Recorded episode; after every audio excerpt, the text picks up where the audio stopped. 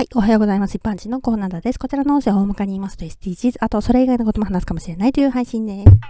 さてさて今回はノロウイルス感染症についてです。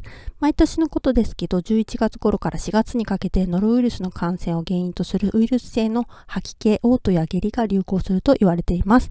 ノロウイルスに感染した人から人への感染で広がっていくんですね。嘔吐、下痢は1日何回もひどい時は10回以上の場合もあるそうです。感染してから発病するまでの潜伏期間は平均1日から2日。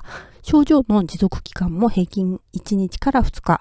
割と短期間ですけど、もともと他の病気があるとか体力がない病人だともっときついですよね。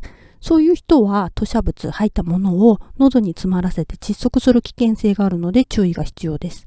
感染者の嘔吐は速やかに処理することで二次感染を防ぐことができます。それでは処理方法を紹介します。まず、使い捨てマスク、ガウン、手袋を着用します。今は新型コロナウイルスの影響ですぐにでも用意できそうですよね。吐砂物はペーパータオルや新聞紙などで拭き取ります。200ppm の塩素消毒液で消毒して水拭きをします。1リットルの水に原液 2ml です。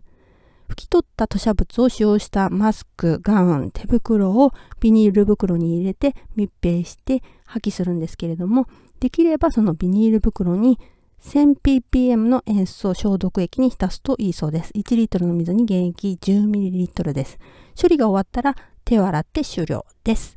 ではでは今回この辺で次回もお楽しみにまた聞いてくださいね。ではまた。